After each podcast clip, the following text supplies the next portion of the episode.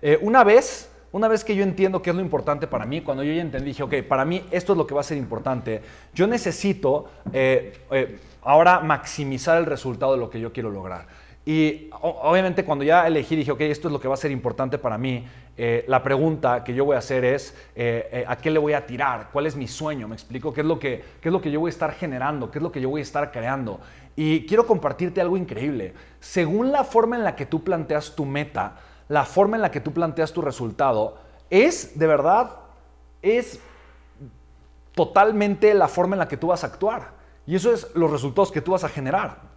Entonces, para mí el punto número tres es pon una meta, o sea, planea, ten, metas, pero pensando en grande. Ten metas, pero pensando en grande.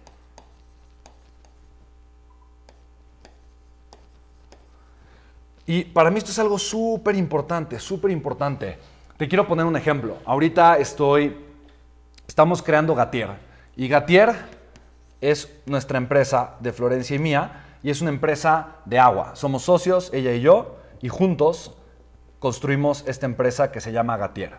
¿okay? Eh, ¿Qué es lo que hacemos? Eh, tenemos un agua mineral y lo que estamos haciendo es distribuir esa agua mineral eh, en diferentes restaurantes, hoteles, centros comerciales, cruceros, bares, eh, todo lo que tú quieras, ¿no? Que toma agua mineral. Entonces, para nosotros es algo súper interesante. Y yo el otro día estaba haciendo esta reflexión. Esta reflexión para yo llevarme a pensar en grande alrededor de este proyecto. Porque fíjate lo interesante que es. Nosotros obviamente podemos pensar y arrancar Gatier diciendo, ok, vamos a arrancar con una producción, no sé, de mil latas.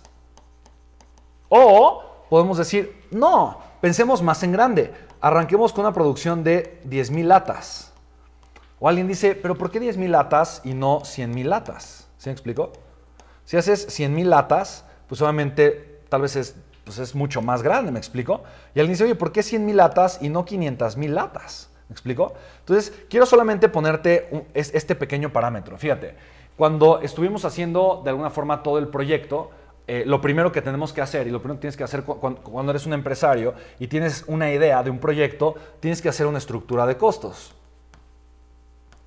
Y la estructura de costos, de alguna manera, es ver cuánto te va a costar hacer algo. ¿Me explico? Y eso es súper importante y súper interesante. Entonces, hay algo súper interesante. Y yo quiero convencerte hoy de lo siguiente. Pensar en grande te va a salir más barato. Así te lo pongo. Pensar en grande te va a salir más barato. Y quiero aterrizarlo con este ejemplo. Fíjate muy bien. Nosotros vamos a producir 500 mil latas. ¿Por qué? Porque cuando empezamos a hacer todo este análisis, yo le, yo les decía, ¿y por qué en vez de hacer, no sé, queremos primero arrancar con mil latas? ¿qué pasa si, si hacemos 10 mil latas? ¿Cómo cambiaría la estructura de costos? ¿Qué pasaría? Y nos dimos cuenta que no cambiaba mucho. Entre mil y 10 mil latas no cambiaba mucho. Pero si hacíamos 100 mil latas, nos costaba un 30% menos el costo nos salía 30% menos, o sea, más barato. ¿Por qué? Porque obviamente al tener un volumen mucho mayor, pues podíamos obviamente bajar mucho el costo. Pero si hacíamos 500 mil latas, el costo literalmente le bajábamos un 70%.